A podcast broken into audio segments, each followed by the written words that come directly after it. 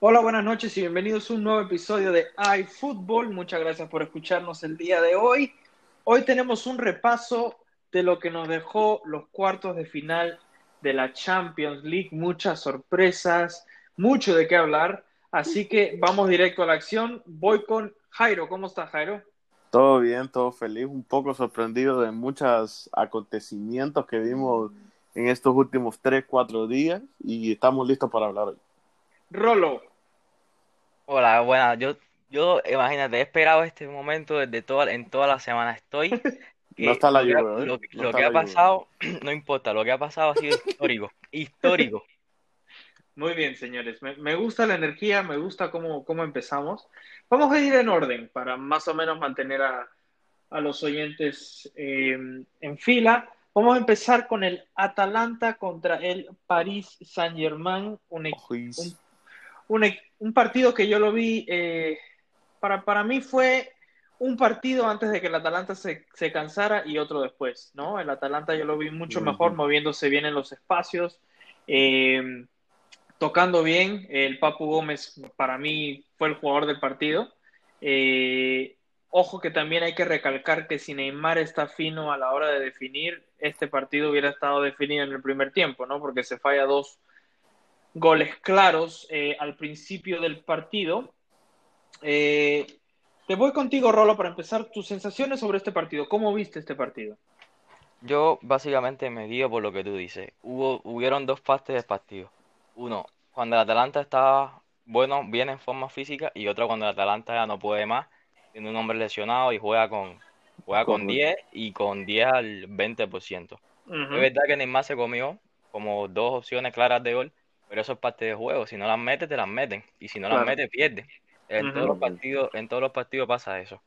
Y Es eso es lo que tienen que jugar. El problema fue el cansancio y la forma física del Atalanta para mí. Claro. Eh, Jairo, eh, ¿tú, tú le ves parte de esto el, el, el horario que tenían los equipos italianos, ¿no? No era el único, pero tenían una concentración de partidos eh, tremenda.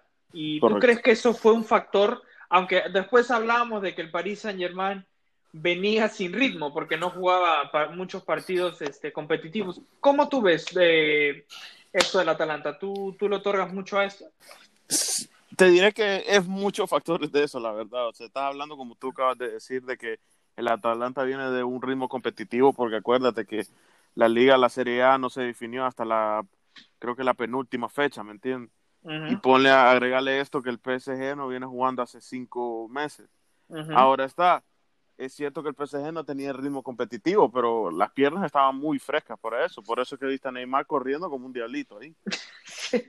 No, es cierto. Este, Jairo, me quedo contigo una pregunta más. Eh, ¿tú ves que Giampiero Gasperini se equivoca con los cambios? ¿Quién? ¿Ya cómo? Giampiero Gasperini, el, el técnico del El Atalanta. Atalanta. Ah, bueno, es que ya ¿Tú crees como que es, un, un crack. Lo estaba viendo en YouTube y qué crack. Balón de Oro 2025. ¿no? Está bien, ha- hablemos del Atalanta, después hablamos Ah, de mi primo. Es que tiene que ficharlo al Atalanta. ¿Cómo viste los cambios de Giampiero Gasperini? ¿Y ¿Tú Eh. crees que se equivocó? Es que vamos a ser honestos, ya los, los jugadores estaban cansados, ¿me entiendes? Creo que el efecto de Muriel le, le impulsó muy bien para la segunda parte, pero el fútbol no llegaba ya a los demás, a los 11, ¿me entiendes? No, eran Zapata. 10 porque uno estaba lesionado. Zapata se perdió, creo que no fue el mejor partido de él. Creo que al Papu lo hubiera montado un poquitín más, porque era el que el más desequilibrante del equipo. Y por lo menos por ahí te genera un poco de fútbol más, ¿me entiendes? Pero es que es bien difícil, ya físicamente estaban reventados los, los 10, como dice Rolo. Sí, porque al final uno, era- eran 11, pero se quedó uno porque no tenía cambio el Atalanta. Sí. Y yo creo que Gas- Gasperini no innovó. O sea, hizo lo que estaba haciendo en, en la serie en Calcio. No, él no cambió el Cambió esquema. todo. No, es que los cambios exactamente los mismos que hacía. Tampoco tiene muchas opciones. También es que el Atalanta, es un equipo de presupuesto bajo que venía Ujú. haciendo las cosas muy bien por el mismo Gasperini, por un, por un, un planteo de juego bastante eficiente. Entonces, Correcto. el, la banca no es la misma que la de PSG. Él es muy deficiente en ese aspecto, más los 11 cansados, uno menos. Le jugó mucho en eso. Eh, Rolo, que me quedo contigo. ¿Le pasa factor eh, la ausencia de Ilicic al Atalanta? Sin duda, es el mejor jugador que tienen. y es un cambio más que le, es un jugador más que, le, que le hubiese ayudado. Y a lo mejor con, a lo mejor con Ilicic no hubiese metido probablemente un, gol más. Quién sabe. Sí. Eh, es un jugador como quiera que sea, el mejor de tu equipo y es un jugador que te resta.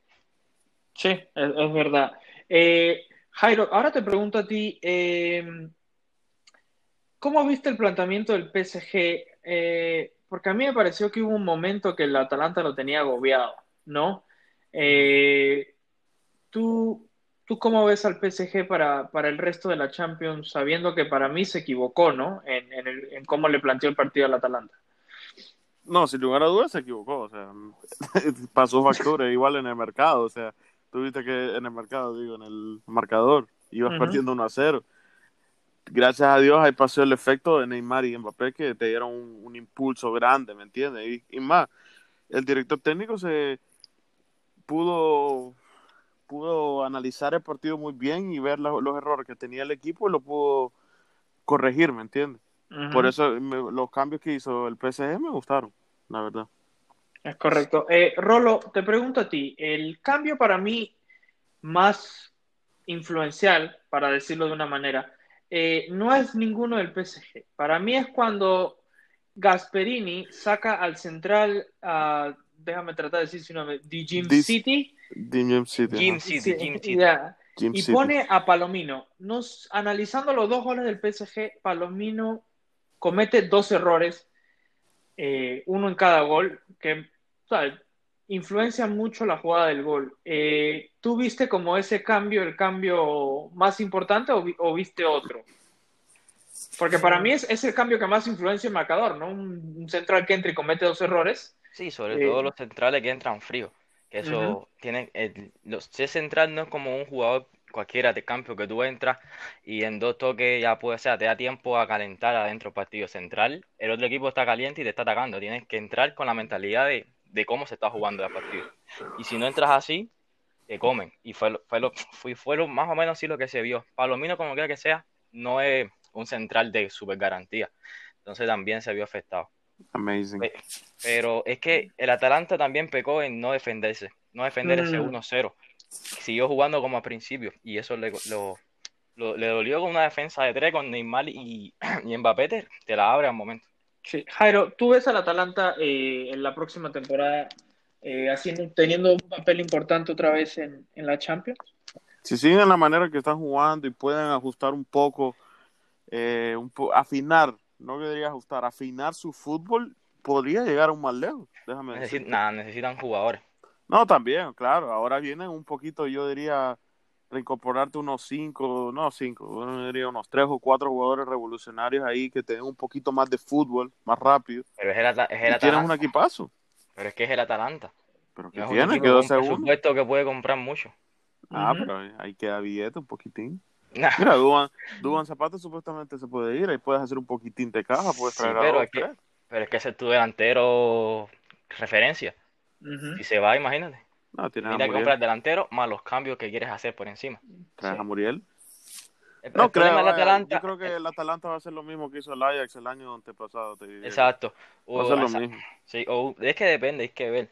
En liga puede competir si se mantiene los mismos y más o menos intentan acomodarse porque la, la, la el, es calcio A, ¿entiendes? Entonces hay, hay equipos que suben de, de calcio B y son nuevos, tienen varios jugadores malos, le puede sacar bastantes puntos por ahí y ya conoce a los equipos. Pero en, en torneos europeos, con equipos que ya son puramente hechos para ganar ese torneo, les va, no, les va a costar mucho. Correcto. Eh, tú ves, tú ves al, voy contigo Jairo, tú ves al equipo del PSG como un equipo dependiente totalmente de Neymar y Mbappé porque terminaron siendo los que le reservaron el partido. Por supuesto, claramente que obvio. o sea, no, es que vamos a ser honestos. O sea, es más, te diré, yo no, nunca había visto a Neymar desde hace años ver cómo jugó de bien. O sea, vamos a ser honestos, el tipo jugó Bueno, muy bien. pero se equivocó en la definición. No, quítale eso, pareció rolo ahí definiendo, pero bueno. Ah, eso, eso eh, fue inicio, inicio. Pero, ¿me entiendes? En lo que cabe, se echó, vamos a ser honestos, se echó el equipo al hombro O sea, podría decirse que hizo lo que Messi le faltó contra el Bayern. Después vamos a hablar de eso. eso está caliente, ese está caliente. Estoy esperando. espérate, estamos hablando de PSG todavía. No empieza a calentar. estamos, estamos en PSG. Eh, y bueno, yo, yo te diría que al momento que entró Mbappé, creo que le impulsó más a él a crear un poco más de fútbol, porque obviamente se entiende, y lo pudiste ver en el segundo gol. Un pasezón que le puso pase filtrado a Mbappé y gol, ¿me entiendes? Ajá. Eh, Rolo, para cerrar con este partido, eh, ¿qué tan sensible es la pérdida de Keylor Navas para las semifinales? Es importante porque es un portero que te la puede sacar de cualquier lado, pero eso no, me la sabía. Eso no me la sabía. Sí. Sí, fuera en las semifinales. Un tirón. Eh, pero no es indispensable. Rico, como quiera que sea, te puede ser algo, te puede salvar. Sobre todo, la pérdida que más le puede hacer daño al PSG es Neymar se vio, se vio en este partido contra Atalanta la pérdida de, de Berrati, que en mediocampo, como quiera que sea, que Masquiño y Herrera no hicieron mm, prácticamente, no recuperaban, no, o sea, le faltaba, le faltaba el mediocampo ese. Y es eso, Neymar si le falta, o Mbappé si le falta, un Berrati en el medio campo, eso son la, más fuerte. El portero, como quiera que sea, te puede salvar, es verdad, un tiro o algo, pero para eso está la defensa, para tratar de que no te tiren. Vas, a tener más jugadores también, acuérdate. Creo que Di María puede que vuelva, ¿no? Sí, Di María y Verratti que vuelven, creo. Di María, Verratti y Mbappé debería de, arrancar también. Entonces veremos al PSG eh, full fuerza en la sí, full fuerza, pero, pero Vaya, pero, no, pero no creo que le va a no, no creo que lo vaya. Que vaya tranquilo, eh, tranquilo. No estamos en predicciones todavía. No estamos estoy, estoy, estoy, diciendo. Okay. bueno, este, este partido, como te digo, lo, hemos analizado de la mejor manera, pero creo que eh, el transcurso del partido fue muy obvio, ¿no? Eh, el Atalanta se cansa, no tiene jugadores de recambio que puedan ser revulsivos y bueno, el PSG termina ganando por los, por los jugadores que tiene, ¿no? No, no por buen fútbol, sino dos, tres genialidades de los jugadores importantes y termina ganando este partido. Eh, exactamente. Eh, bueno, me parece un, poco triste que el Atalanta se, vaya, era el, equipo de todos los neutrales. Eh, pero bueno, esperemos que, el próximo año puedan, puedan tener su revancha. Moviéndonos al partido, para mí, el más táctico de los cuatro. Leipzig, y lo hablamos. Y lo hablamos así. Leipzig contra el Atlético de Madrid.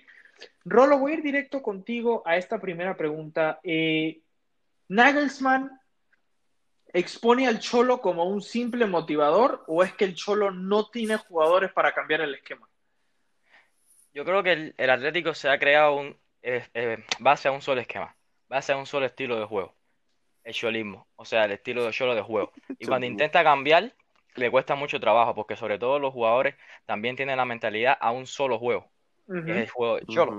Entonces, cuando le propone otro juego, cuando tienen que hacer otro estilo de juego, les cuesta Dios y ayuda le cuesta. Y fue lo que se vio. Le, le comió, le comió el táctico. Y no quiero hablar mucho más porque creo que, que tú, que tú, que tú te, te esparzas en este tema. Está bien, Rol.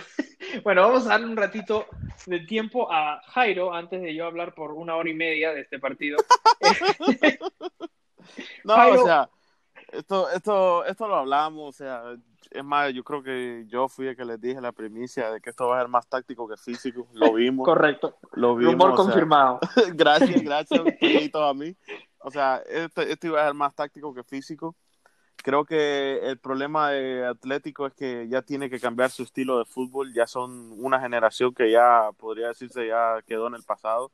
Se podría decir lo mismo que con el Barcelona, que es el mismo fútbol y ya prácticamente toda la todos los equipos han mejorado y han sido un mejor fútbol. Ya es tiempo de ya debería de irse. Mm, y es que es más complicado. Pero te mm. diré, te voy a explicar como un ejemplo. Mira Joao Félix cuando entró. Un estilo, un estilo de jugador diferente. Entró, hizo un cambio. ¿Me entiendes? Eso es lo que necesita el, Atlético de Madrid. Necesita un cambio de un diferente estilo de jugadores, te diría yo. Como tú acabas de decir, Rolo, esa gente tiene la mentalidad cholista. Claro. Y, ¿me entiendes? Hay que hacer un cambio. El, para eso toma tiempo. Pero para eso toma tiempo eso. Y no creo que lo van a votar al Cholo de una, así, boom, y ya.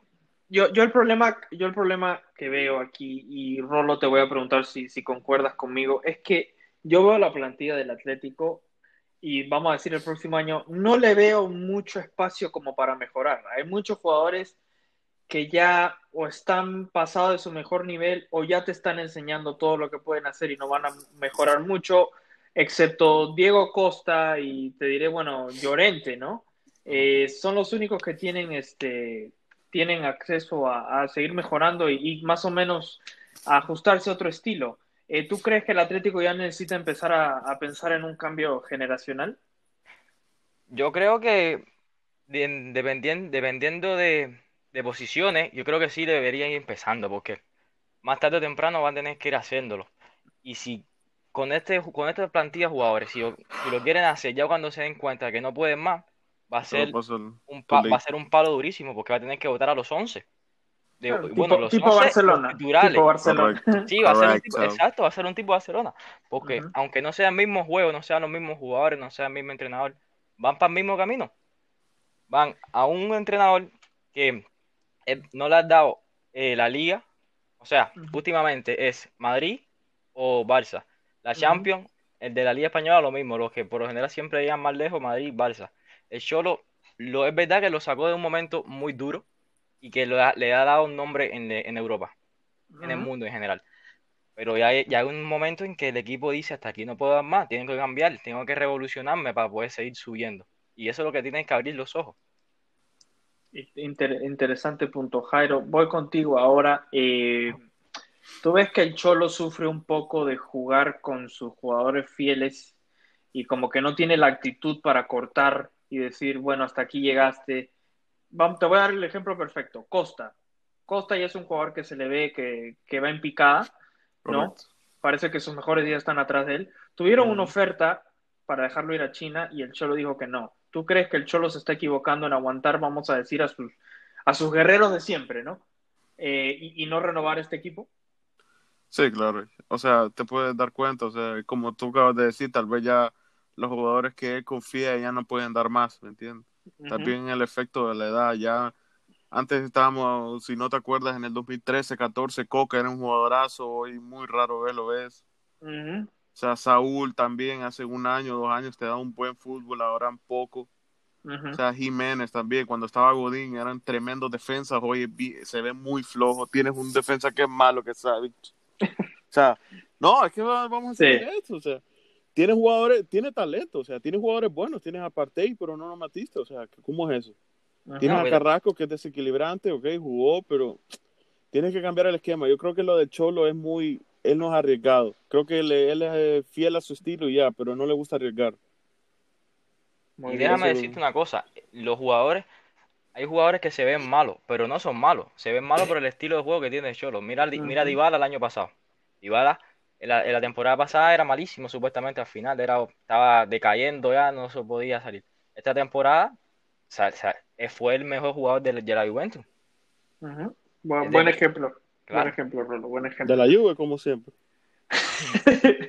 este, bueno, yo, en este partido vi un, un Nigelsmann que le planteó el partido perfecto al Atlético de Madrid y un Atlético de Madrid que, como, como hablábamos siempre, propuso lo que siempre propone, pero no, no supo cómo reaccionar a lo que sacó el Leipzig, ¿no? El Leipzig le sale con una alineación que básicamente le tira eh, a siete jugadores eh, atacando y le hace una presión muy alta y, juegan el fútbol en un, campo muy compacto. O sea, el fútbol se juega eh, un poco más adelante de la media cancha del Atlético hacia adelante y con tanto jugador, eh, el problema es que cuando tú te tiras atrás por convicción propia, ¿no? Por lo general el Atlético defiende bien. Pero para mí en este partido, sobre todo en el primer tiempo, yo vi que el que lo tiró atrás porque lo agobió fue Leipzig. Cuando tienes tantos jugadores en tan poco espacio, moviéndose, intercambiando posiciones, haciendo corridas, siempre la defensa va a quedar mal parada, ¿me entiendes? Eh, y el Atlético de Madrid es un equipo que contragolpea basado en referentes. Referentes quiere decir Diego Costa o Morata mandan un balón largo, Diego Costa o Morata aguantan el balón, espera que el equipo salga eh, en velocidad y ahí empieza la jugada, ¿no? ¿Qué hace? El Leipzig le pone dos defensas centrales en todo momento encima. Mecano y Hastenberg estaban o encima de Costa o encima de Llorente. Cuando un equipo que le gusta contragolpear pierde su referente, no sabe cómo salir porque el Atlético, como hemos dicho, no juega nada más que el estilo que tiene. Entonces, cuando lo fuerzas a tocar el balón, que no es algo que el Atlético sepa hacer muy bien, ahí el, el Leipzig lo, lo agobia en su propio campo, ¿no? Y vimos ahí, para mí fue un milagro que el, partido se fue 0-0 en el primer tiempo, ¿no? Eh, porque Leipzig fue así de superior. Y bueno, el primer gol del Leipzig cae muy temprano en el, en el segundo tiempo, por eso mismo, porque fueron tantos jugadores moviéndose, la línea del Atlético se desacomoda y queda Dani Olmo solo para cabecear en el área, ¿me entiendes? Alguien perdió su marca que eventualmente iba a pasar. Eh, ahora, entra Joao Félix. Eh, me gustó mucho lo que propuso Joao Félix. Primer jugador que te agarraba un balón de media cancha, encaraba, se iba 1-2 y corría, metía un pase a profundidad. Y bueno, el, la jugada del penal eh, se lleva, si no me equivoco, creo que se lleva a Campbell, ¿no? A Campbell se lo lleva en media cancha, hace un pique, hace una pared. Y bueno, en el área, si, para mí, si no lo derriban, era gol. ¿no? Correcto. ¿Qué pasa aquí con Nagelsmann? Nagelsmann se da cuenta inmediatamente y cambia la, formación a un 4-2-3-1. ¿Y qué hace? Hace que Campbell y Leimer se queden al frente de la defensa y le dicen, cuando Félix trate o cuando cualquiera de ellos trate de pasar por el medio, ustedes dos lo bloquean, no le dan el espacio. Y ahí se acabó. El, el, el juego del Atlético de Madrid ahí se acabó porque ahí apagaron a Félix y ahí el Leipzig seguía atacando. Como te digo, el Leipzig lo que hizo fue defendió organizadamente y atacó desorganizadamente, porque cuando uno ataca desorganizadamente, el equipo defensivo no tiene una referencia, no sabe a quién agarrar. Por ejemplo, el lateral derecho, si ve que tres jugadores se están moviendo por su banda, ¿a quién coge? ¿Me entiendes? Claro. Entonces, este, como te digo, para mí fue magistral lo que hizo Nagelsmann en este partido y esta victoria es de él para mí. ¿Me entiendes? Haber perdido a Werner, eh, no tener ritmo después de un mes, llegar contra un equipo que se supone que se te va a parar atrás y no le vas a poder hacer gol, y le hace esto, para mí, como te digo, habla más de Nagelsmann. Rolo, ¿cómo viste Upamecano en este partido? Porque para mí fue de los mejores. Sí, fue un líder, un líder. Yo, yo te estaba escuchando y, estaba, y estaba pensando en eso mismo. Parece mentira como si los que vieron el partido veían cómo atacaba el Leipzig y Pamecano quedándose atrás como último hombre, dirigía el equipo completamente. Tú veías a ese, a ese hombre inmenso atrás, gritando, moviendo los brazos, estaba completamente en el campo. Y, lo, increíble, Jairo, y, dame tu opinión sobre esto, de repente de la nada, Upamecano aparecía de nuevo en el área, listo, para, listo para definir. Es que ahí te podría decir Juventud Divino Tesoro, imagínate, 21 años. Y líder, no, no, eso es una es más, por eso es que todo el mundo lo quiere, ¿me entiendes? Incluso el Atlético lo quería. Imagínate la calidad, la madurez que tiene en la defensa. Eso es un líder. Necesitas a alguien así en la defensa. Hoy en día tú no ves defensas así. Sí, aunque también hay, hay veces que, porque él confía mucho en su técnica. Hay veces que eso es un exceso de confianza porque, como quiera que sea, no es tan técnico. Hay veces que queriendo sacar el balón dribleado le cuesta trabajo. Pero, pero eh, pero vaya, en ese partido se lució. En es todas un futuro, las un futuro. Sí, es un futuro para Francia. Francia tiene jugadores jóvenes, pero de aquí para cinco generaciones. No, Francia puede, puede tener dos selecciones en un mundial y, posiblemente lleguen a las semifinales. Sí, no, la final sería Francia contra Francia B. Exacto, lo increíble, o sea, increíble lo que tiene Francia de, generación. Rolo, ahora te voy a tirar una pregunta futuro. Eh, con, el Leipzig sin nombres, pero con un entrenador tan brillante, eh, ¿tú lo ves a Leipzig como favorito a sacar el PSG? Mm, no creo. No creo, porque se vio cuando él, lo, lo, estábamos hablando, cuando a Félix empezó a jugar, empezó a hacer dribbling, a hacer como más descarado, le costó, le costó, tuvo, tuvo que acomodarse el Leipzig. Sí, pero te digo, o sea. Pero, ahora va a tener que defender a Neymar y a Mbappé. Claro, pero. Solo uno. Tú, tú le das la confianza a Nagelsmann de que, como corrigió cuando corrigió, cuando entró Joao Félix, que corrija o que plantee un partido para neutralizar a Neymar y Mbappé.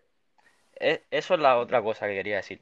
Tuchel a mí no me parece un, un entrenador muy bueno. No me parece que sea. Ah, Ah, escucha, el partido que ganó el, el partido que ganó PSG, tú veías a Tuchel y los, los goles que metieron fue como que una liberación. Como que, ah, gracias, metieron los goles, me salvaron Neymar y me salvó Mbappé. Me salvaron el trabajo. Me salvaron el trabajo. Exacto. Y aparte, si es perdí ahí, lo más probable es que fuese votado la semana que viene. O sea, el partido de- del Atalanta se lo salvaron Neymar y Mbappé. Tuchel no tuvo nada que hacer tácticamente. Y si con, con todo lo que vimos, la estrategia que vimos aquí, el entrenador por entrenador, eh, el entrenador del Leipzig le gana. Fácil. Si, es se juega por táctica, le gana. Ahora, el problema es que tienes a Mbappé y tienes a Neymar en el campo. Ya no es preocu- preocuparte por uno solo, es preocuparte por dos. Y por dos que son como el triple de Joao Félix. Ahí Ten más, va a ser más complicado. Es que claro, es que va a ser más complicado. Mm, Interesante, interesante. Eh, un último dato para ustedes eh, sobre este partido. Que, ah, ¿dónde está el nombre de este jugador? Eh, Klosterman. Estaba viendo las estadísticas de Klosterman y no dio un mal pase en todo el partido. Ni uno solo. Eh, me pareció raro porque en este partido tan rápido y eso, eso te habla de lo, de lo bien posicionado que estaba el Leipzig, ¿no? Que un jugador en un, en un partido donde tantos jugadores se están moviendo y un- están en un ritmo tan frenético, que un jugador no, pare- no falle ni un solo pase, te enseña de que están bien entrenados, ¿no? Y con el Eh, Cholo. Y contra el Cholo, que se supone que defiende muy bien, ¿no? Eh, va- vámonos al partido. Ya hemos hablado suficiente, es hora de hablar del partido que Rolo, hemos estado esperando tanto. Ah, Ay, Partido histórico. Sí, a ver, Barcelona, Bayern Múnich, vamos a empezar diciendo que esto fue una vergüenza, un baile, como ustedes le quieran decir. Una eh, violación, esto fue, esto fue aquí un descaro. Sí, exactamente. Eh, vamos a decir sincero, el gol de Alaba es un golazo. Eh, la pica, la pica Sí. perfecto. la- era la única manera de, de hacerle gol a, a Neuer en el primer tiempo. Eh, te pregunto, Rolo, eh, ¿qué, qué, qué pasa ahora con el Barcelona? ¿no? ¿Qué- A ver, ¿Qué? esto se veía venir. A ver, no veíamos venir el 8, el 8, el 9 a 1, no lo veíamos Sí. venir, Ocho a pero veíamos venir que le iban a meter, yo qué sé, 3, le, le- le iban a ganar, mínimo le iban a ganar. Es que se veía venir el Barcelona desde hace tiempo, ya se veía, cada vez que hablamos del Barcelona hablamos lo mismo, que no es un club, que los jugadores están jugando porque quiere Messi, que no juegan con ganas, que si Messi no sale el equipo no hace nada, el entrenador es una figura puesta ahí por estar, o sea, eso se veía venir ya. Ahora, ¿qué pasa ahora con el Barcelona? Lo que viene pasando, Setién ya, ya está fuera ya. Los Sí. jugadores, sí, eh, y esto es un problema que tiene el Barcelona, si sigue Bartomeu, Messi se va. Sí. Gast- y, y, las, y, ah, y lo más lindo, el Xavi, que supuestamente es el que más ilusión le hace, el que quieren que venga, no va a venir si sí Bartomeu. Correcto. sea, No te viene el entrenador y no te viene el y se te va el jugador estrella. ¿A quién vas a traer de entrenador? A Pochettino, que supuestamente con el español habló barbaridad de Barcelona y no lo quieren, o va a traer a Koeman, que como quiera que sea, es como que, eh, ¿sabes? Pero va- te va a traer a Koeman, va a tener que revolucionar a todo el equipo porque va, va a sacar a prácticamente toda la plantilla. Ahora, tiene una cosa buena el Barcelona, tiene jugadores jóvenes que son bastante buenos. ¿Qué jóvenes de qué jóvenes, loco? Ricky. Push, eh, ya. ¿eh? Como que Hace ya, Frankie- Ricky Puig. coño, Frankie eh, de Frankie de Jong, Ricky Push, eh, No, tiene base, tiene del- base para hacer un equipo, pero no tienes, por ejemplo, como Real Madrid, ¿me entiendes? No, no, no, no tiene, no tiene, no tiene excesivamente jugadores jóvenes, pero más o menos tiene ciertas áreas cubiertas. Eh, tiene que darle salida a jugadores y se las va a tener que dar y las va a tener que hacer porque el Barcelona lo que se viene ahora es una revolución completa. Tiene que, tiene que hacerlo porque le venía tocando ya desde hace, desde hace años y no lo ha hecho. Tiene que, le, le toca, si Bartomeu se queda, eh, eh, ojo al Barcelona, ojo, si se va, pueden, pueden salir, pueden respirar con que se quede Messi. Y como quiera que sea Messi, te mete los pases, se hace una cosa, pero no dependen más de Messi. Si siguen, si siguen como están ahora, el Barcelona, muchos años sin ser el Barcelona que conocemos. Eh, Es una Jairo, sí, ese es uno de los grandes del fútbol. Jairo, te Ah. pregunto a ti, porque to- todo el mundo habla de reconstrucción, todo el mundo habla de, de un nuevo equipo, pero en este mercado, ¿tú lo ves realista sabiendo que el Barcelona no tiene dinero ni para comprar un chicle, está en deuda? ¿Y quién va a querer comprar a jugadores caros que, que están viejos y ya pasó su mejor nivel. Háblame de, de la reconstrucción. ¿Tú la ves posible o, o, tú ves que, que esto solamente eh, habla porque no van a poder hacer nada? Es que el problema de Barcelona fue que no empezó este proceso mucho antes. O sea, invertir bien los 450 millones que invertiste en Griezmann, Dembélé y Coutinho en hacer esta reconstrucción, ¿me entiendes? Es más, yo te diría que yo hubiera peleado un poquitín o forzar a que Neymar se quedara y empezar una reconstrucción en base a él, no con Messi, con lo que está pasando ahora. Hoy en día ya es como un cáncer terminal lo que está pasando en el Barcelona. Correcto. Te diría que si vas a empezar un- una reconstrucción que es muy arriesgado, por decírtelo así, o sea, el técnico que venga ahora tiene que tener los huevos bien puestos, por decirlo así, y decir, lo voy a Ujú. hacer. Porque Eh, es muy bueno, difícil. Te doy un reportaje que acabo de leer hace 20 minutos que Coman ya es el, ya es el técnico del Barcelona. Eh, sigue dándome tu opinión ahora. Eh, imagínate. no, una leyenda. Es una leyenda holandesa. No, pero, Eh. pero tú sabes lo que significa eso, ¿no? No, ahí viene a cortar cabeza ese tipo. No, no, no, no, no, no. Significa eh, Koeman, entrenador. Bartomeu se queda, Messi sale. Sí, eso sí. También. Eh, yo, yo leí un reportaje que Messi pidió su salida, no el próximo, sino este verano, que vean cómo hacen para dejarlo ir. Eh, obviamente es un reportaje, eh, es muy temprano para, para confirmar. Una reportaje, especulación. ¿no? Está, estamos en caliente.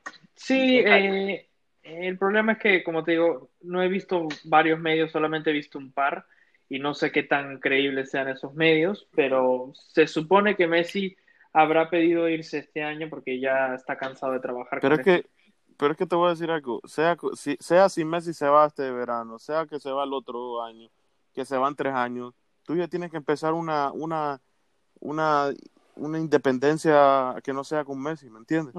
Ya es hora. Ya Messi ya no tiene 29, 28 años, ya tiene 33, creo. O sea, Me- eh, Rolo, eh, yo, yo tengo esta opinión y dime si, si tú concuerdas conmigo. Para mí el primer paso de la revolución del Barcelona es que Messi salga del club. ¿Qué, qué piensas sobre esta opinión? Barcelona. El- Oh. El problema es que Messi ha tenido mucha influencia en, en el club, en los jugadores que entran, los entrenadores, y ese, ese ha sido un, un gran problema. A lo mejor, si no quieren dejar salir a Messi, lo que tendrían que hacer es quitarle tanta, tanto, Tanto poder. Exacto, tanto poder. Si quieren dejar a Básicamente lo Messi, que le hizo Zidane a Cristiano. Sí, ah, exa- exacto. Si quieren dejar a Messi, jugar con Messi, por lo que sea, tienen que quitarle todo el poder que tienen. No puede, eh, vas a jugar con estos jugadores porque son los que el club quiere. Vas a jugar con este entrenador porque es el que el club quiere. Si no quiere, bueno, mira, si no quiere, adiós. Es lo que hay. El club tiene que estar por encima de cualquier jugador. Y, es- y es así. Messi, está, Messi lleva haciendo desde que, desde que empezó contrato año por año. Y, y eso es una falta de respeto inmensa para el club. Ajá. Te lo dejaron hacer porque, bueno, es Messi, te salva los partidos, era el mejor de, eh, o es, como quiera que tú quieras ponerlo, es el mejor del mundo, Pero es que ese es el lo que problema. tú quieras, se lo dejaron hacer. Y a partir de ahí se le han dejado hacer muchas, muchas cosas a Messi, que no se han debido, porque como quiera que sea, es un jugador y se ha demostrado que un jugador no te hace equipo. Correcto. Pero es que, es que Messi no tiene ni el ADN de, li- de liderazgo, man. O sea, tú lo ves en los partidos.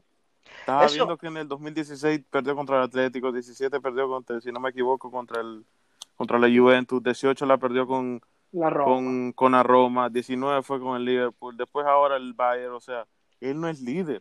Tú lo ves en, el, en Barcelona, en los partidos más importantes donde se supone que tiene que salir, no con, contra un equipo de décima tabla que marca el cuarto gol y ya Messi es el mejor del mundo, pero en estos partidos no lo demuestra. Y tú ves a los la selección. y tú le hablas, y tú le hablas de Messi y es Messi, go, es Dios del fútbol, es Messi, Messi es el bueno, o del sea, mundo. no lo, no lo Messi puedes es buenísimo, pero lo que te digo, bro, los barcelonistas, el, el barcelonista perdió el, perdió el origen. Yo me acuerdo del, del Barcelona de Ronaldinho, de Ibra, de todo, bro, eso era un equipazo, daba gusto verlo. Ahora tú vas a Barcelona y, y- y da pena en lo que se convirtió. Creo que creo que mejor Barcelona ha sido, no sé si Piero está concuerdo conmigo, el de Pep. Mm, te haces Ese, obvio, ¿no? ese, Sí, no, I- Iniesta, eh, es que estaban todos en su prime, o sea, todos Eh, estaban en es- su prime. Ese es el problema para mí. Eh, sale Neymar y se enfocaron en reemplazar a Neymar, pero nunca se enfocaron en reemplazar a Xavi y Iniesta, que eran los dos más importantes que tenían que reemplazar. Claro, era el juego del Barcelona. El Barcelona Porque- jugaba por espacio. Porque Busquets te da algo diferente a lo que te daba Xavi, te da algo diferente a lo que te da Iniesta, pero de ahí los otros dos del medio campo, recién ahora con De Jong, creo que encuentran a alguien que más o menos va por el estilo de Xavi, ¿no? Y Ricky, y Ricky Push puede controlar bastante los pases también. Sí, no, pero o sea, vamos a ser sinceros, o sea, Messi, es- ese equipo, Messi era la estrella, sí, pero, pero tenía Xavi y Iniesta que eran como, eh, Xavi era el corazón del equipo y Iniesta era otro genio al lado de Messi. Sí, sí, sí, claro, claro. Eh, esta Messi dependencia eventualmente se, se veía venir que cuando Messi empezara a bajar porque tiene 33 años, el equipo iba a sufrir bastante, ¿no? Y eso es lo que estamos viendo ahora. Ahora, Rolo, te voy a dar una lista. Eh, básicamente, el club ha mandado un mensaje interno que Ter Stegen, De Jong, Messi y Lenglet son los únicos intocables del club, ¿no? Los más o menos Ahora- que jugaron bien. Sí, ahora te digo, te voy a dar nombres. Piqué, Jordi Alba, Fuera. Arturo Vidal, Fuera, Busquets, fuera, Sergi Roberto, fuera, Suárez. fuera. Ok, se tienen que vender fuera, ¿no? Pero en este mercado, como están las cosas y con el salario alto que obviamente estos jugadores de nombre van a pedir, ¿tú crees que sea uno se vaya? Porque yo no veo a ninguno de ellos yéndose. Para irse tienen que, tendrían que empezar a meterle cláusula y cláusula a ver si alguien se lo quiere llevar y rebajarle, O- y rebajarle el, entra- la desprecio. Claro, o, o los mismos jugadores del Barcelona decir, no, me voy a ir y voy a Sí, aceptar hacer, menos hacer dinero. un piqué. Claro, aceptar irse por menos dinero para, para la mejoría del club, ¿no? Exacto. Pero ese es el problema de tener jugadores, que esos jugadores, por ejemplo, ¿tú crees que Luis Suárez siente los colores blaugrana para hacer eso que quiere? Mentira, no lo va a hacer, porque no lo siente. Eh, Piqué lo hizo porque lo... pues Mira, Piqué y Jordi Alba, jugadores esos que tienen historia, a lo mejor lo, a lo mejor lo hacen. A lo mejor. Ujú, Piqué lo dijo que lo iba a hacer. Los- ujú. mira, eh, Jordi, eh, Jordi Alba, como quiera que sea, es verdad que ya tiene su historia, o sea, su, su tiempo, pero lo- si no tienes, si no lo vendes, bueno, aceptable, ok. Eh, a mí me gusta Vidal, es un jugador que te, que te coge medio campo, te sube como nueve, te, es, es el como la garra. A mí me gusta, si lo vendes, bueno, pero a mí me gusta. Pero los, es verdad, cuando jugó en la Juventus, Ju- va para la A la Juve. Juve, a la Juve, regresa a la Juve. no, regresa a la, no, el que regrese yo creo que sea Pogba, bro. Tuviste hoy, Buah, Mm. bueno, bueno, No, no, volviendo a lo que estamos. Eh, Pogba es Eh, otro que me, eh, soy anti-Pogba. No, Basura, basura. no, Pero bueno, señores, señores, señores, estamos en la Champions, se me está yendo la. Europa League. Ajá, eso. Es el de mañana. es que hay mucho, hay mucho, hay mucho que hablar. Sigue. Ha pasado- han pasado muchas cosas. Bueno, seguimos, seguimos. Eh, no, yo creo que eh, le va a ser muy difícil venderlo, pero los va a tener que vender, va a tener que hacer algo, porque yo no creo que el Barcelona vaya a volver a otra liga. A lo mejor no se van todos, no va a ser la revolución que quieren, pero sí van a vender unos cuantos y van a, van a tratar de traer a alguien nuevo, no sé, no sé qué van a hacer, pero si dejan esto enfriar, cuidado no se duerman ahí. Ese es el problema, ese es el problema, que esto se va, para mi gusto, esto se va a enfriar, porque nadie quiere comprarle a los viejos caros, que son la- las vacas sagradas, como se les Sí. dice, y el Barcelona no tiene dinero para comprar a nadie, no, no, no pudo con Lautaro, o sea, Lautaro se va a quedar en el Inter el próximo año porque el Barcelona no tiene el dinero para dar los 100 millones que pide el Inter. Eh, voy contigo, Jairo, vamos a hablar de Ter Stegen, un jugador que tiene poco contrato, es uno de los mejores arqueros del mundo, está en plenitud, creo que tiene 27, 28 años. Correcto. Eh, tú te quedas en un equipo que parece que va en picada, o tú buscas un proyecto que vaya con, con tu carrera, ¿no? Porque él, como te digo, es de los mejores arqueros del mundo. Sí. Eh, yo la verdad que yo me iría. o sea, es que, es que el proceso que viene para el Barcelona va a ser largo. Como tú acabas de decir, el efecto de que ahora el mercado no te van a dar dinero para todos estos, estos jugadores viejos. O sea, es bien difícil que veas que este Barcelona sea un top ahora en los próximos, yo te diría, dos, tres años. ¿Me entiendes? Eh, claro, obviamente, yo escucharía opciones. Podría decirse como, por ejemplo, un Manchester United, que ahora Ujú. De Gea está en un bajo nivel. Es más, cualquier cosa yo podría tal vez in- intercedir para ver si puedo recuperar a De Gea por un bajo precio. Te doy a Ter No. Stegen y trato de, Mm, No, de- De Gea- de De llegar Gea, a su no. nivel. No. No. sé, algo así, pero es que tienes que jugar con fichas, Rolo. Es No, cierto, yo- Ter Stegen es el mejor, yo te diría, es, es mejor que Newell y todos ellos. Pero si quieres no, ¿eh? renovarlo, si quieres renovarlo, él te va a pedir mucho dinero y es más, él lo ha dicho.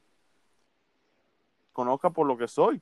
Y, pero ahora no tiene, no estás en la posición de que te voy a dar lo que, lo que tú quieras, ¿me entiendes? Yo creo que Ter Stegen lo que está haciendo es quedar bien con el Barcelona. Ter Stegen ve que el Barcelona está en una situación difícil. Trata de aguantar. Va a aguantar un año o media temporada a ver qué pasa. Como vea que esté yendo la cosa, coge las maletas y se va. Yo creo que hice ahora y quedar más con el Barcelona, más una falta de respeto al club, es como no quedas bien. Entonces yo creo que lo que está haciendo ahora es ver cómo va la cosa, no le hace un feo al club en estos momentos difíciles, pero a mitad de temporada o un año, si la cosa sigue igual, se va. Porque Ok, hay que va- sacar la carrera ahí. ¿Cómo tú crees, cómo tú quieres, cómo tú crees, Piero, que esto pueda solucionarse? De largo plazo, Jairo. Eh, Así mismo. tú, vamos a hablar de un Milán que desde el 2012-13 es un equipo en reconstrucción, reconstrucción y recién ahora está empezando a agarrar un poquito de un poquito de, de viada, ¿no? Eh, está subiendo un poco de nivel. Y por la mano firme del Latan. Porque si no, si, si no siguen dormidos. Exactamente. Zlatan. Sí. Zlatan marcó diferencia y para mí Zlatan lo que ha hecho ahora es, es darle la pauta a los jugadores de cómo, cómo alguien en un club grande tiene que jugar, ¿no? Entonces yo creo que el Milán, y ahora con Pioli se quedó Rolo, ¿no? Creo que sí. Pioli. Creo que sí. Bueno, con Pioli para mí es el, es el técnico indicado para, no para llevar a Milán al top del fútbol mundial, pero sino para encaminarlo, para que siga, para que siga ascendiendo como lo hizo esta temporada. Eh, como eh, regreso a tu pregunta, Jairo, eh, no hay dinero en el club. Le pagan mucho a jugadores que ya no producen. Eh, y bueno, será tratar de vender al que puedas, aceptar el dinero que sea. Y, y bueno, y, ver de dónde sacas el dinero para, para recambiar. Para mí, si yo soy el club, yo me siento y digo, vamos a dejar que Messi se vaya. Eh, de respeto a él, decirle, escoge dónde quieres ir y yo negocio con el club que tú quieras ir. Eh, hacer su salida lo más, lo más fácil posible. Jugadores que ya tienen poco tiempo como Suárez, no pensar en renovarlos, aceptar que se vayan gratis, porque si sí, no, no ganas nada de su fichaje, pero el dinero de su salario sale de tu cuenta, ¿me entiendes? Entonces aún así es, un, es una ayuda. Eh, pero Sí, como te te digo, eso. te digo, esto, esto va para largo, esto va para largo porque, y, y, y lo más triste de todo es que se pudo evitar, ¿no? Eh, se Lo- pudo el- evitar, Es lo que estamos hablando con el Atlético, que el Atlético Sí. lo puede, lo puede evitar. claro, o sea. El Atlético puede terminar como este Barcelona. Claro, es lo que yo o estaba si se pone las pilas, se si se pone las pilas, hacer dos, tres cambios, dos, tres cambios cada año, ir sacando los viejos poco a poco, gradualmente, y no tener que hacerlo todo de cero. Lo que le pasó a- al Milán, al Milán se le retira medio equipo en un solo año. Inzaghi, Sidor, eh, se va, se va Ambrosini, Pirlo, Pirlo. Ambrosini, Nesta, Maldini, todos abate, todos se le retiran al mismo tiempo. Y como te digo, empezar de cero es, Es muy difícil. Eh, Por lo general es un cambio gradual. Es lo que está haciendo el Real Madrid hoy en día. Exacto. El Real Madrid hoy en día ya tiene jugadores viejos, pero tú ya le ves los reemplazos, que poco a poco le están quitando los minutos a los viejos, ¿no? Ah, Y los te que hablo- están dentro y afuera del club. Exactamente. Entonces, eh, vamos a hablar un poco más del partido porque creo que el desastre empieza en la alineación que saca eh, Setién. Saca un No, es que- es que- 4-4-2. es que- Espérate, espérate, es que, lo, es que lo más lindo, lo más lindo es que hemos hablado todo esto solo de Barcelona. O sea, el desastre que tiene el futbolístico es otra historia. O Y la, y la, y la maravilla de, del- de la formación y la técnica táctica de- del Bayern Múnich. no, en Bayern, en Bayern fue una locura. Ahora No, mismo, no, no, pero yo te entiendo totalmente. Dígame todo lo que me digan del Bayern, pero lo que- con lo que sale Setién con un 4-4-2 es decirle cuántos goles me quieres meter, sí. básicamente. A eso Yo salió. no- Yo lo único que no entiendo fue por qué Vidal eh, empieza como extremo izquierdo y cada vez que ellos tenían el balón se iba de nueve. Eso Siempre, no Vidal- entendía, siempre hace lo mismo. Díaz siempre hace lo mismo. Pero No, ¿qué es pero- eso, loco? Pero Yo sé, sales, yo sé. sales con un 4-4-2, pones a Messi adelante, lo desconectas del resto del equipo y haces lo, y pasa el mismo error que nosotros hemos hablado mil, diez mil, veinte mil veces acá, que después forzas a Messi a que tenga que bajar y agarrar el balón en su propio campo y tener que hacer corridas imposibles. Y vamos a ser sinceros, el Bayern Múnich es un equipo muy bien entrenado, que, claro, Barcelona, te digo, después del autogol de, Ala, de Alaba, cogió confianza y tuvo dos, tres que pudo, pudieron haber sido gol, ¿no? Pero para mí este partido era inevitablemente para el Bayern Múnich. Así el Barcelona se hubiera puesto arriba 2-1. Sí, no lo aguantaba. No creo que lo aguantaba por el mal planteamiento. Todo empieza del desastroso planteamiento.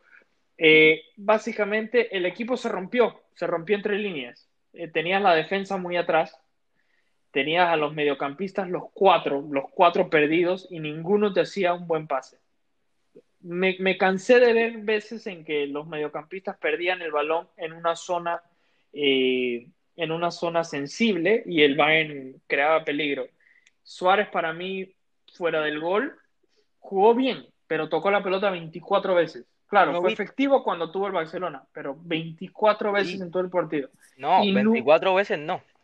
24 menos 9. Claro, porque nueve fueron sacados. Claro, ¿Tú, claro. no, tú no viste el mapa de calor? Exacto, Qué una horrible, risa, parece un meme el mapa ese. Sí, horrible. eh, y como te digo, Barcelona se ha sabido que la defensa es una debilidad. Entonces, cuando tú dejas que el Barcelona te marque 1-1, eh, son expuestos como los, los defensas limitados que son. Me- me- mira lo que le hizo Davis a Semedo, por favor.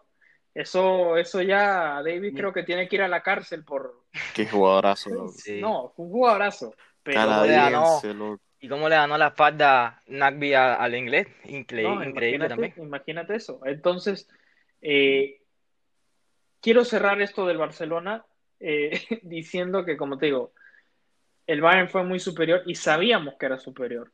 O sea, esto nunca estuvo parejo ni antes, ni durante, ni No. después del partido, ¿no? No. Pero para mí Setién, la formación que saca es desastroso. Eh, y termina siendo tan malo que un arquero como Ter Stegen, que siempre es tan confiable con las piernas, no tenía a quien dársela y erró creo que más pases en este partido que en el resto de la temporada combinado. Sí, Correcto. se, Eh, se lo recuperaban dentro del área, dentro del área.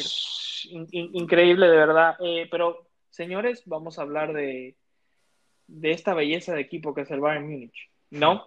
Eh, sale con un 4-2-3-1. Para mí, el técnico no se equivoca en ningún jugador, posicionamiento, cómo cambia de Ganabria a Perisic de bandas en el segundo tiempo, la conexión Müller-Lewandowski. Vamos a parar ahí. Mi- Jairo, háblame de Müller, por favor, que para mí fue magistral 99 en FIFA. Wow, háblame de él. No, es que, o sea, tácticamente es jugador, jugadorazo. Se mueve, no solo tácticamente con el balón, sino te diría más cómo se sabe mover con, sin el balón.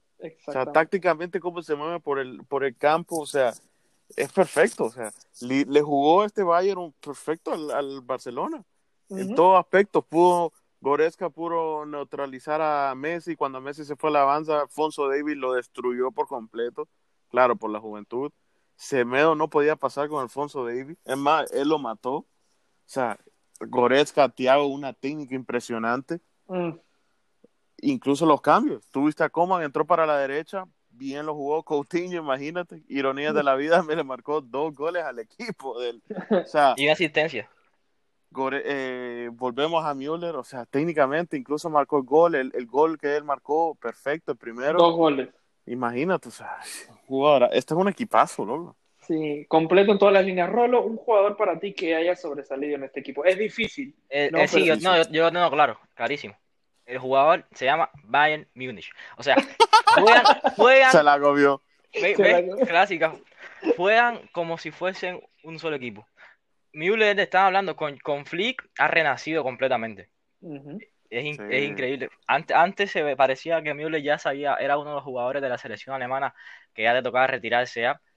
Y ha renacido ahora. El equipo completo juega de memoria. Se saben los pases, dónde van a estar, por arriba, que son pases de- bastante complicados de dar, se lo dan de primera y se los ponen a las pies a la, a la corrida. Juegan como juegan, como, juegan como 11.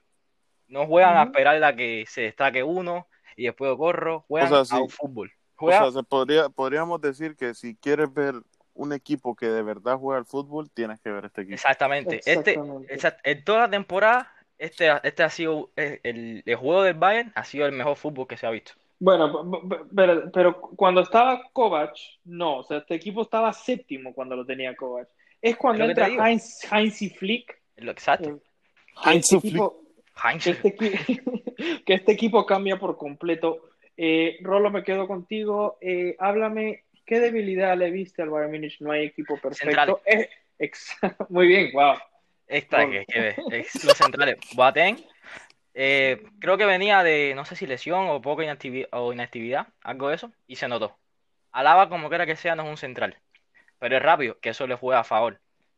Eh, pero los centrales le, le, es el punto un poco más débil que tiene. Pero es que, es que es bien difícil llegar a ese punto, esa línea del campo. Exacto, sí, es que te meten una presión. Es que no solo es eso, eh, es que la presión que te hace, por ejemplo, si yo, yo les mandé la foto por WhatsApp. O sea, hubo un tiro, un despeje del portero Newell. Loco, la línea de defensa estaba en medio campo. Sí. La presión que le estaba haciendo al Barcelona los fue primeros, Los primeros 10, 15 minutos más o menos le costó adaptarse. Fue cuando el Barcelona tuvo las chances más, entre comillas, claras. Que le fue un poquito más incisivo. Cuando los, cuando los 11 de Bayern ya empezaron a entrar en calor empezaron a meter la presión esa arriba, el Barcelona completamente se vino abajo. Es que es presión impresionante. Yo estaba viendo que cada vez que Messi agarraba el balón o, Luis Suárez, iban dos, tres jugadores a marcarlo. Era Kimmich o y, y, Goretzka al mismo tiempo. O sea, no te, no te sofocan. O sea, pensar. Exacto. Jairo, Jairo, este es el equipo más perfecto en términos de, de mixear juventud con experiencia. Sí, te diría que sí. O sea, ese, ese, esa parejita que te yo diría, Tiago con Goretzka, me gustó. Yo viéndola jugar contra el contra el Barcelona me gustó. También tienes ahí a Alfonso Davis con Alaba, sí. Tiago se va. Tiago se va. Qué, pena, ¿no? eso sí, me da pena, pero vaya, te diría que, que lo compre, que podría decirse que ya es Liverpool. Se está llevando un jugadorazo. Sí, eh, para mí, para mí Tiago es, es ese jugador clave cuando el Barcelona más o menos apretó, porque es el que para mí le dio la calma con, con, su toque magistral empezó a distribuir balón y, como te digo, al Barcelona tú le empiezas a matar cuando le quitas el balón. Eh, y para mí Thiago Alcántara fue clave en eso, pero quiero hablar otra vez de Thomas Müller, porque como lo dijo Jairo, cuando tuvo el balón fue perfecto. Siempre supo a quién dárselo, dónde abrir, dónde ver. Para, para mí ni miraba, él sabía que dónde estaban los jugadores. Eh, fue, es como un típico 10 que te arma todo. Eh, me hizo acordar a un Otzil cuando estaba con el Madrid. Eh, a, mí me, recordó a Piero Zaraco, ah, Gracias, como te digo. tremendo. increíble, increíble, amazing. Este, y también cuando tiene que atacar, eh, por ejemplo, la finta que hace de volea y después le da un pase a Lewandowski para hacerle la pared, yo te aseguro que nueve de diez jugadores en el mundo hacen la volea y la mandan afuera del estadio. Sí. Eh, él, como te digo, a él fintear la volea, saca a Jordi Alba de la jugada, porque Jordi Alba ya se había dado vuelta pensando que le iba a caer un cañonazo en el pecho, y de repente se da cuenta que ya Müller está atrás de él en cara al arco, porque Lewandowski también le hace una pared magistral, ¿no? Eh, quiero hablar un poco de Lewandowski, Rolo, eh, porque en este partido él tuvo un rol un poco. No, Se, no se destacó, pero, Tuvo, un, rol diferente, ¿eh? Sí, es eh, de, de, aguantar como ancla. Exactamente. sí. No fue, no, Fue el, no fue el típico delantero de que te voy a meter todas, sino fue un poco más de te voy a engañar y también como poste y, también jalando marca, ¿no? Correcto. Sí, es que si te, si te fijas, en Barcelona, o lo que se estaba hablando desde antes con el, la previa del partido es, cuidado con Lewandowski, ojo con Lewandowski, te va a meter 5 Lewandowski. Y al final se vio que Lewandowski no fue ese jugador tan decisivo, entre comillas, me refiero a los goles que te metió, pero eh, fue, es que también se ve fútbol y hay gente que ve fútbol y no ve que por un jugador no tiene que haber sido el mejor del equipo por los goles, por las asistencias, por las veces que tocó. Es como lo que hacía Benzema. Benzema, Exactamente. Eh, Benzema te, crea juego moviéndose, abre los espacios y eso es muy importante porque cuando tú eres un espacio es un juego que tiene para entrar un jugador como Perisic, Nabri, Davis, que te van a crear jugada para que venga después Müller y, o los mismos Davis, eh, Nabri, exactamente esa gente. Entonces, Lewandowski no sobreestacó con el balón, pero el, en el momento de tener esa preocupación de Piqué y el inglés, tenemos que marcar a este, pero nos entran tres por el otro lado, entonces tenemos que abrir, pero no podemos dejar a este aquí atrás solo. Ese, ese juego mental fue, muy, fue también muy importante. Correcto. Eh, para cerrar con este partido, Jairo, ¿tienes algún otro comentario a algún jugador que quieras sobresaltar que no hemos hablado o algo que viste? Eh, yo más bien tengo algo que me pone a pensar algo más, más de un equipo. Es más, le- y les iba a preguntar a ustedes, ¿qué ustedes piensan después de ver todos estos partidos? ¿Qué piensan de la liga alemana? No, el- es, es- es- es diferente. No, no, no, No pero se puede o sea, comparar. no, no puedes compararla con la liga española y esto que lo otro, pero No, lo que yo viendo los planteamientos de estos dos equipos, te da a entender un poco, o sea, o sea, la liga Bundesliga está mejorando o, o es que No, estos no, dos es el equipo están- solo, es el Bayern solo. La liga, la liga alemana siempre, es verdad que no, es- no es como la liga alemana de antes, que era puro físico, puro golpe, se está eh, como mejorando con el, con, el balón. Pero como quiera que sea, no es, acepto- no, no es comparada con el estilo de juego que está jugando el Bayern, para nada. Eh, yo te voy a dar un- una respuesta polémica. Eh, yo te voy a decir que este es el principio de lo que yo he venido pensando hace tiempo. La diferencia entre ligas cada vez se va a cortar y va a haber una paridad en un futuro cercano, donde no vas a ver una liga muy superior a la otra, ¿no? Sí, sí, Eh, pero siempre hace diferencia. No, siempre va a haber diferencia, pero como te digo, ya no va a haber eso de que no vas a ver equipos de una liga en semifinal, no, porque mira, esta es la primera, para mí este es el primer ejemplo, dos alemanes, dos franceses, dos ligas que por lo general se veían por bajo de la italiana, eh, inglesa y, y española, ¿no? Correcto. Para mí el fútbol, sobre todo por el scouting, porque hay muchos equipos que están haciendo mucho mejor scouting, eh, la diferencia entre ligas se va a hacer, eh, se va a achicar, ¿no? No, no va a haber una liga tan Sí, no superior va a a la otra como como antes. Es correcto. Eh, vamos a tomarnos un pequeño break y regresaremos a hablar del Manchester City Lyon y también haremos una pequeña previa a las semifinales que no sé para qué seguimos haciendo predicciones y ya esta Champions nos ha enseñado de que eso es una ciencia muerta. Bueno, regresamos enseguida.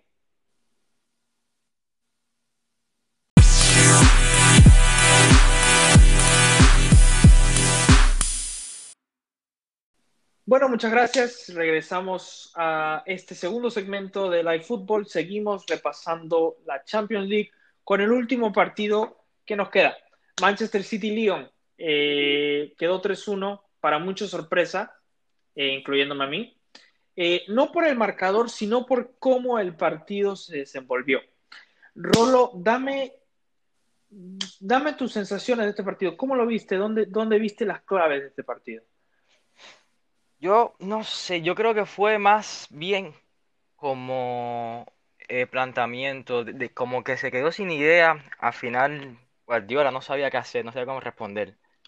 Porque se vio que el, el, que el Lyon se vio, ya tenía, tenía que haber tenido ya estudiado de cómo lo, le, le eliminó al, a la Juventus, cómo jugaban. Y tenía que haber, no sé, yo no vi un juego del City. Es verdad que se comieron su, su, su chance. Bueno, la la más que la Sterling más- se come. sí, la más clara, la de Sterling, Subió, subió 10 libras después de comerse ese. Sí, sí, sí. Pero, pero yo no vi un juego claro. Un juego claro por parte del, del City. Me, no, no sé, no vi una respuesta. Una gana de. de apa- aparte de, de Bruin y, y Sterling, no vi, no vi, me faltó. Eh, Jairo, tus sensaciones de este partido. Yo creo que el Manchester City aquí salió como con como cuando Confiado. salió contra el Arsenal. Mm, Me lo vi, lo vi jugar y sentía que como que re- estaba repitiendo ese partido, ¿no? Yo creo que se confiaron mucho, no sé. O sea, o sea, defensivamente malísimo. Lo, o- vaya, ojalá, ojalá el Real Madrid se hubiera enfrentado a ese Manchester City. Te lo digo así honestamente. Ojalá, pero bueno, eso, eso quedó en el pasado. te- Malísimo. lo- o- y, o sea, los, los goles del, del Lyon fueron así como te digo, fueron errores. ujú. Fueron errores infantiles. El, el- el tercer gol fue un errorazo de Ederson. El primero también un choque ahí medio tonto que García no pudo pararse. Sí. ¿Dónde estaba Kyle Walker? ¿Dónde estaba? O sea, son errores. Así de sencillo. Yo te voy a decir el primer error. Y ah, como yo les había hablado más temprano, es un error eh, consistente de Pep, que parece que cuando llega, hay partidos que como que piensa demasiado y altera mucho su sistema y el cuadro sale eh, confundido, ¿no? La formación es un 3-4-2-1. Que bueno, el City la ha usado antes, pero si ves a los jugadores que pone, te, te, da a entender, no te da a entender nada, porque en realidad juega con Laporte, García y Fernandinho. ¿Por qué está ahí Fernandinho? Vamos a empezar por ahí. De ahí vamos a la segunda línea. Walker, Gundongan, Rodri y Cancelo. ¿Ok? De ahí juega con dos 10, De Bruyne y Sterling. Y de ahí juega con un 9 solamente con Jesús. ¿Qué pasa aquí? De Bruyne está muy adelante, ¿no? Y no tienes un jugador creativo que le haga llegar la pelota a Sterling a De Bruyne. Gundongan y Rodri son jugadores más al término defensivo. ¿Por qué no juega el Chino Silva? ¿Por qué no juega Bernardo Silva? ¿Me entiendes? Son dos jugadores que con su gambeta te pueden crear desequilibrio del primer campo y hacer que la pelota llegue a esos, a esos lugares de, de peligro, ¿no? Y se vio en el trámite del partido.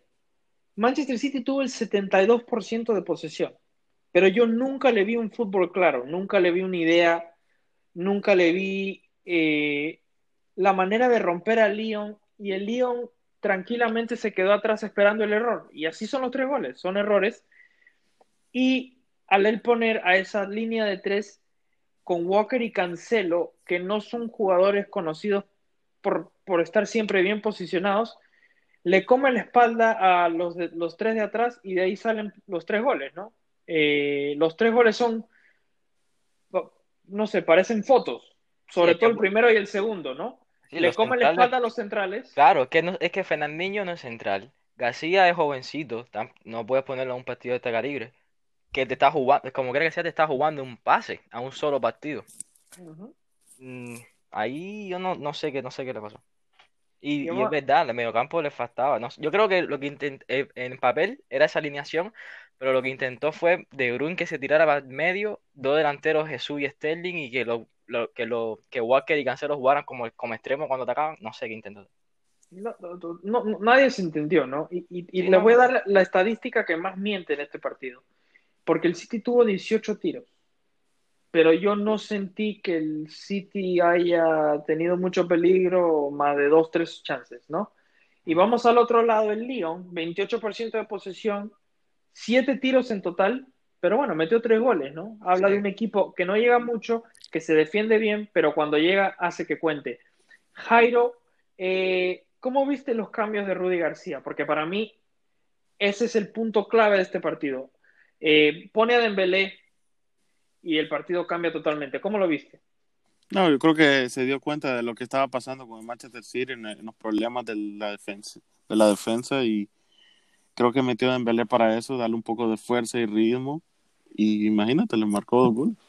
Sí, Dembélé es un jugador que, que la, sufre, la Juventus lo sufrió bastante. Sí. Exacto. Y, y también que se dio cuenta antes, que si mal no me equivoco, antes de Dembélé metió a Méndez, creo, para refrescar el medio campo. Sí, es correcto. Eh, Jairo, yo, yo, yo veo el cambio de Mares, porque cuando mete a Mares cambia totalmente el sistema y ahí es cuando City tiene sus 20 minutos de fluidez en todo el partido, ¿no?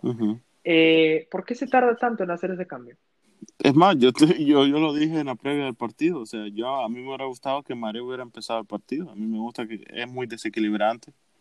O sea, si yo hubiera salido con una, una alineación normal, si hubiera sido Pep, no, yo creo que se confió un poco se tardó, yo creo que porque pensó que los, los jugadores iban a reaccionar, no sé. Y por eso sacó a Maré y tuviste el pase que le puso Sterling.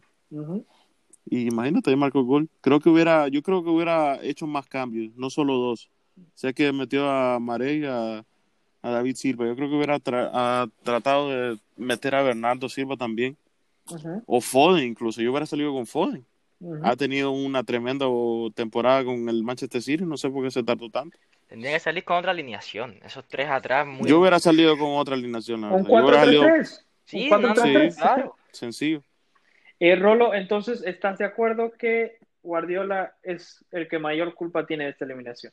Sí, como de esta y como de las otras anteriores que ha tenido el City cuando él lo estaba manejando. Y no solo en Champions. Claro. Eh, de verdad, e, es, es, es, una pena para mí porque yo pensaba ver una semifinal City, City Bayern. Eh, pero bueno, gracias a Dios que porque con esta defensa íbamos a tener otro 8-2. Este, eh, te digo ahora, eh, Rolo, ¿Pep Guardiola debería estar preocupado por su posición en el City? Yo creo que Guardiola, eso ahora mismo, él, él está bastante claro que está, pues, tiene un pie afuera, adentro de, no ha ganado le ha, le ha estado, el, al City, por lo general, los equipos grandes, cuando contratan a un entrenador, es para que gane la Champions. te, hace un plan, te hace una plantilla para que, si no la ganes, al menos llegues a finales. Y Guardiola no estaba cumpliendo eso. La liga también la estaba perdiendo con el Liverpool. Y yo creo que Guardiola no está preocupado porque, como quiera que sea, es un entrenador que tiene un renombre bastante grande. O se va a un equipo y entra a otro. Eso no es problema para los entrenadores. Y los entrenadores saben eso ya cuando se meten a, a esa profesión. Saben que no es seguro, que tienen un partido mal, los jugadores una temporada mal y le echan la culpa a ellos y son los primeros que se van, porque es más fácil votar a uno que votar a once. Entonces, no creo que al, un entrenador de la, de la altura de Guardiola esté preocupado. Ya sabe prácticamente que sí, que, este era como un partido, era como Sarri, eh, entiéndaseme, que son, que son partidos que son decisivos para entrenadores que si no lo ganan, está bastante fuera. No creo, no sé, no sé si lo voten o que a quién van a, encontrar como reemplazo. Eh, no creo que lo voten de inmediato, lo, votarán cuando tengan un reemplazo decente. Ahí claro. Eh, Jairo, yo veo al este Manchester City, eh, obviamente sabíamos que era un equipo de media tabla hasta este proyecto donde le, infectaron tanto, le inyectaron tanto dinero. lo ha ganado todo menos la Champions, ¿no? ¿tú crees que este proyecto, eh, cuánto más tiempo crees que este proyecto dure sin ganar una Champions antes de que empiecen a reconstruir un equipo? Yo creo que yo empezaría ya más bien a hacer un una poquito de reconstrucción. O sea, no es necesario hacer una 100% así, nivel Barcelona, pero tienes que hacer, por ejemplo, tienes que empezar por la defensa, por ejemplo. Ya tienes un buen, empezar con una línea defensiva porque tienes portero, es cierto, el, ese contra el partido contra el León estuvo fatal, o sea, creo que pudo haber hecho más en los goles. Pero contratar un buen defensa, tienes un, un medio campo bueno, te diría ya empezar a buscar un sustituto, aunque tienes a Gabriel Jesús, un sustituto de Kun Agüero. El equipo tiene que hacer más o menos lo que hacen tiene que ser ajustes, tiene que ser ajustes en, las líneas. No, no, te diría no es revolución, no es revolución. El, el City está bien, tiene jugadores buenos. El problema es que... Eh, corríjame si me equivoco. El Pep Guardiola no ha ganado la Champions desde el 2012, ¿no? Que la ganó con el Bayern. Nunca ganó con el Bayern. ¿Quién la ganó entonces con cuando Bayern lo ganó contra el Dortmund? Uh, Jupp Heynckes, que ganó el Trevel. O sea, entonces vamos a decir de que Pep no ha ganado desde que le ganó, con la ganó con el Barcelona. Desde, que se, la, desde que se la ganó Neymar. Wow. No. no, y ese, no fue Guardiola tampoco. No, no fue Guardiola tampoco. Ah, Luis Enrique. Todavía. o sea que está, o sea que, no, Messi la ganó con Neymar. Concha, el Pep no ha ganado más de 10 años la Champions. No, está en deuda, eso es lo que le falta, ¿no? Eh, eh, creo que ya es un asterisco en su carrera, ¿no? Eh, Guardiola no, no poder ganar esta Champions. Y, ha pasado por varios equipos buenos. Varios equipos buenos. Eh, yo creo que Pep se queda en este City eh, si gana la Champions el próximo año, si no el City buscará empezar otro nuevo proyecto, ya tiene que, tiene que refrescar a piezas como, ¿sabes? como Agüero, porque para mí Jesús no, no, es, no es la solución a largo plazo. Eh, jugadores como Gondongan, eh, la defensa, para mí el único que tiene garantías ahí es Laporte, es el único defensa para mí de, nivel mundial. Eh, y bueno, y, veremos qué pasa con este equipo, ¿no? Pero, pero creo que ha sido algo repetitivo que el equipo en, esta competición, que se supone que es la más importante, eh, no, no ha llegado a expectativas, ¿no? Así que le tendremos un ojo pendiente al, al Manchester City. Y ahora Seguimos con el Lyon, pero ahora vamos a ir a semifinales. Lyon le toca, se supone, el equipo más difícil. Eh, gracias por participar. O sea, Bueno, voy contigo, Rolo. ¿Qué chance tú le ves al Lyon de hacerle algo al Bayern? no, Soy no, sincero. no, no, no creo, no creo, no creo. Fíjate que el City eh, iba 1 a 2, este ni se come una, el Castillo cambia completamente. O sea, ah, cambia completamente. Le meten este cero. El Bayern no te va a perdonar las que tenga. Y te, y te va a ser incisivo y te va y te va a profundizar y te va a comer. Y, o sea, el Bayern ahora mismo es el mejor equipo de forma física, el mejor equipo de juego, el mejor equipo en todo. Y el Lyon ha, ha dado, es que se, ha- se olvida que el Lyon ha dado la sorpresa. El Lyon no es que ha sido favorito ni que tenga los jugadores para eso. Dio la sorpresa de eliminar a City, de eliminar a Juventus y de estar aquí. No es un equipo que por estilo de juego ni por juego se, me- o sea, se merezca, entre comillas, estar aquí. Y va a, va a enfrentarse ante el Bayern, un equipo que viene de un subidón tremendo, meterle 8 al Barcelona y de estar a un partido de estar en la final. No creo que el Lyon vaya a hacer otra sorpresa más contra el Bayern. Jairo, Eh, ese partido Bayern la va a ganar 5 a 0, ya te lo puedo decir. No, es que no veo, no veo, No no veo, no veo instrumentos del Lyon donde pueda contra el Bayern. Te diría que el Lyon la tuvo más difícil con el Juventus, o sea, comparado con lo que tuvo contra el Manchester City. Juventus, pues, el Lyon perdió. No, pero te, te lo digo, Sí, o no, te quiero para decir, te quiero decir. No, yo, yo sé, pero te quiero decir. Es a un partido y el, Juve- el Lyon perdió con la Juventus 2 a No, 1. pero le ganó al que no, City, o lo que no fue suficiente. Ajá. Claro. Eh, es que no veo donde, donde vea este Bayern, loco. Es que no veo por dónde. Eh, yo, yo, yo no quisiera dar predicciones porque ya varios equipos me han hecho quedar Nada, nada, te toca, te toca. Aquí nos mojamos todo el mundo. No, es, Sí. que, pre- es que predicciones yo te puedo empezar por lo, por lo mío. Eh, bueno, va- te digo que este partido eh, para mí también es, es el Bayern, ¿no? Pero aquí, aquí, eh, aquí depende de que el Bayern sea letal, como lo fue contra el Barcelona. Eh, porque hay veces, a todo equipo le pasa, ¿no? Que tú dices como, se te cierra el arco, se me cerró el arco, nada entró, ¿me entiendes? Y lo que sí no creo es que el Lyon se vaya en cero en este partido. No lo creo. Yo creo que va a ser uno, dos, eh, porque como ustedes me dijeron, eh, la- el punto débil del Bayern son los centrales. Y este, este equipo del Lyon, si es algo, es efectivo, ¿no? Es muy efectivo a- a- a la- en la forma de atacar y Pero ¿cómo tú le general, haces llegar los balones a los delanteros con el mediocampo presionado? eh, de la misma manera que lo hicieron, o sea, es un balón largo, te come la espalda y se acabó, ¿me entiendes? Eh, no perdonan. Eh, Pero Alaba, y- Alaba es mucho más rápido que todos los del City. No, concuerdo contigo al 100%, pero como te digo, los errores pasan, Sí, hay- no, claro, hay- claro. Se pueden desacomodar, o, o sea, el ataque puede ser tan agobiante que empuja mucho líneas y de un balón largo quede, tú sabes, quede en una posición buena el Lyon, ¿no? Sí, Eh, no también- creo que se vaya en cero.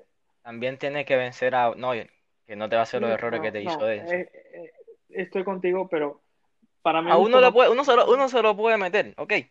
Pasa, las cosas pasan. Uno, uno se lo puede meter, pero bueno. Pero no le va a ganar. No creo. Otro, o- otro autogol de Alaba. Alaba. Otro. sí.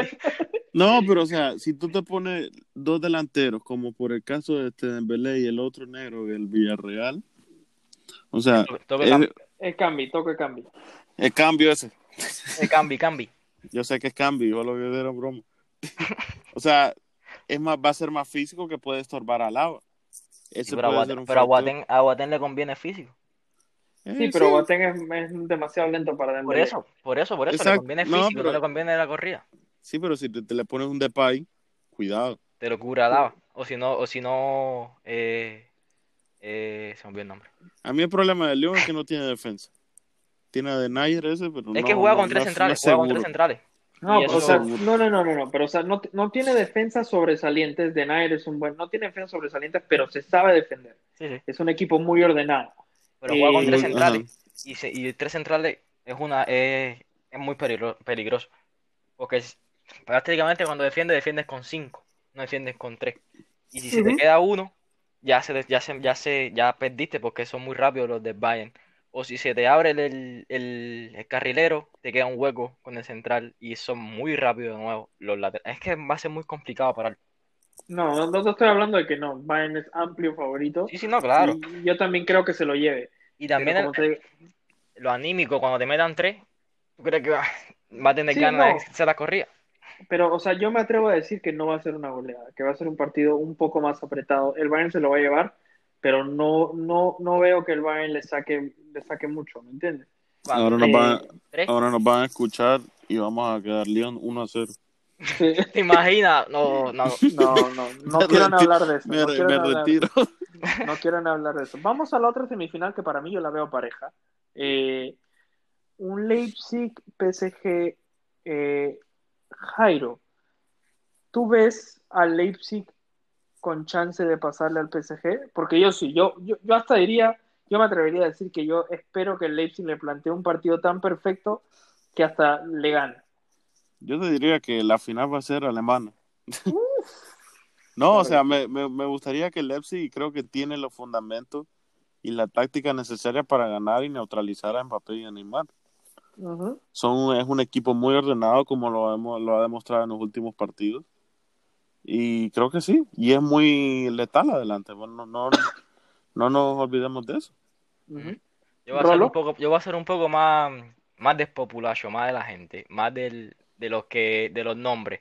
Yo me De voy a la ir por el- sí, yo me voy a ir por el PSG. Como, por mucho que tú, que tú veas que sí, dale tácticamente, todo lo que tú quieras. Pero tienes dos, dos jugadores desequilibrantes que son Neymar y Mbappé. Y si el Leipzig te juega eh, presionando arriba, te va- te está- le deja mucho campo atrás, como le pasó con el Atlético. El Leipzig había veces que le dejaba mucho campo para correr. Y eso con el PSG te lo- no te lo va a perdonar. Una corrida de Neymar. Bueno, Una Neymar corrida ha de perdonado. No, pero eso, eso fue un día que estuvo mal, ok, te puedes, te puedes comer. Mira, Sterling se comió una delante de la portería. Eso pasa en el Mm. fútbol, los jugadores se comen balones. Pero es que ahora no solo vas a tener a Neymar corriendo, porque cuando Neymar se la comió era él solo el que hacía las cosas. Ahora vas a tener, supuestamente, entre comillas, va a entrar Mbappé y Neymar al mismo el- desde el principio. Claro. O sea, la va a tener muy difícil para aguantarle, porque sí, le puede hacer goles a PSG, porque la defensa del PSG le cuesta. Pero eh, el PSG te va, te va a meter más y te va a meter más. Entonces tú, tú, tú ves rol este partido como, un- como un partido con, con, con- con un marcador alto. No, no, un más cabral, no tanto como un más cabral, lo veo parejo, pero que se inclina más para el PSG, por, sobre todo por las estrellas. En lo táctico, yo creo que lo que se ha demostrado, eh, Nagelsmann le puede, o sea, le puede, le eh, debería de ganar a, al PSG, pero por lo, por las estrellas de cada equipo, Neymar y Mbappé son muy decisivos. Eh, En mi predicción eh, sobre el partido del Leipzig Atlético, dije, y esto es para reventarme cohetes yo solo, eh, que el Leipzig Atlético se definía con el que metiera eh, el gol primero. O sea, el que metiera gol primero iba a ser el que ganara el partido. Así sucedió. Este partido yo lo veo exactamente igual. El que meta gol primero es el que se lo va a llevar.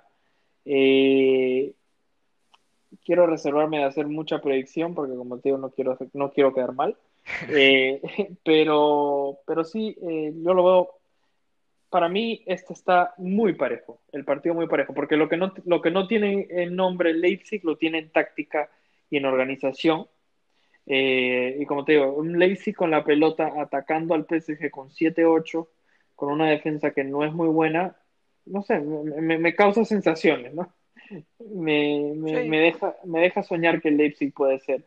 Eh, También Bueno. tiene que ver los cambios, sí, porque Sí. eso afecta mucho. Lo- la Eh, posibilidad de, entre- de que entren jugadores frescos. es correcto. Ahora vamos a llegar a este punto que siempre llegamos. Eh, Jairo, Leipzig, PSG, marcador, por favor. Eh, 2-1, Leipzig. Mm, Rolo, 3-1 París. 3-1 Uy. París. Sí. ¿Tú sabes por qué dice eso? Porque Berratti es italiano y él es Mr. Cali. ¿Ves que te dije? ¿Ves que te dije? Que se emocionó todo. Bambino, Sí. ragazzo. ¿Ves? ¿Ves? Ya está comiendo pizza pepperoni. Yo te digo, queda 1-1 en los 90 minutos. Eh, y en tiempo extra te voy a decir que pasa el Leipzig en tiempo extra 2-1. Igual, el mismo marcador de Jairo, pero yo pienso que este es el partido que se va a tiempo extra. Ahora, bueno, más. pa- pa- pasa que 5-0 el PSG y quedó como un payaso, ¿no? Sí. Pero veremos, veremos. Eh, Rolo, eh, Bayern, Lyon. Eh, Bayern. Y es que aquí podemos, es como, como con el Barça, que di- dijimos un resultado y se nos quedó corto cualquiera que hubiésemos dicho. Yo voy a decir, si, si juegan con la misma intensidad, 4 a 1 por, Uy. por ti. 4 a 1. Sí, Por mí. sí, por ti. El coste lo regalo a ti, vaya. Eh, Jairo. Autogol. Eh, 5 a 0 me voy yo. Uh, Dios mío, qué falta de respeto al Lyon. El Mata Gigantes lo están dejando como, como una farsa. Yo te voy a decir 3 a 1, ¿no? Yo creo que, que el Bayern empieza con un 2-0, de ahí el Lyon le hace un gol, lo, lo aprieta, pero después el Bayern lo mata al final. Eh, bueno, señores, eh, este ha sido este episodio de iFootball. Eh, mucho contenido, demasiado fútbol. Eh, mi cerebro está que explota de tanto fútbol. No- pero bueno, nos faltó comentar todavía la Europa. Eso es mañana, O Rolo. sea, Ya- exacto, eso que, exacto, que tenemos especia- especial de Europa mañana. Cuidado. Eh, especial de Europa League mañana estamos para ustedes, este, dándoles siempre el, el mejor contenido. Mañana hablaremos del Pokémon malo de Jairo. Pobrecito. Este, Se dio, se dio cuando nació en la cabeza, entonces. Entonces mañana hablaremos de la Europa League, eh, regresaremos después de las semifinales para hablar de lo que nos dejó las semifinales y también hacer una previa a la gran final, lo mismo de la Europa League.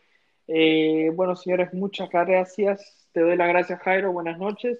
Amazing. Rolo, buenas noches. Buenas noches, gracias a todos. Eh, bueno, señores, muchas gracias por siempre.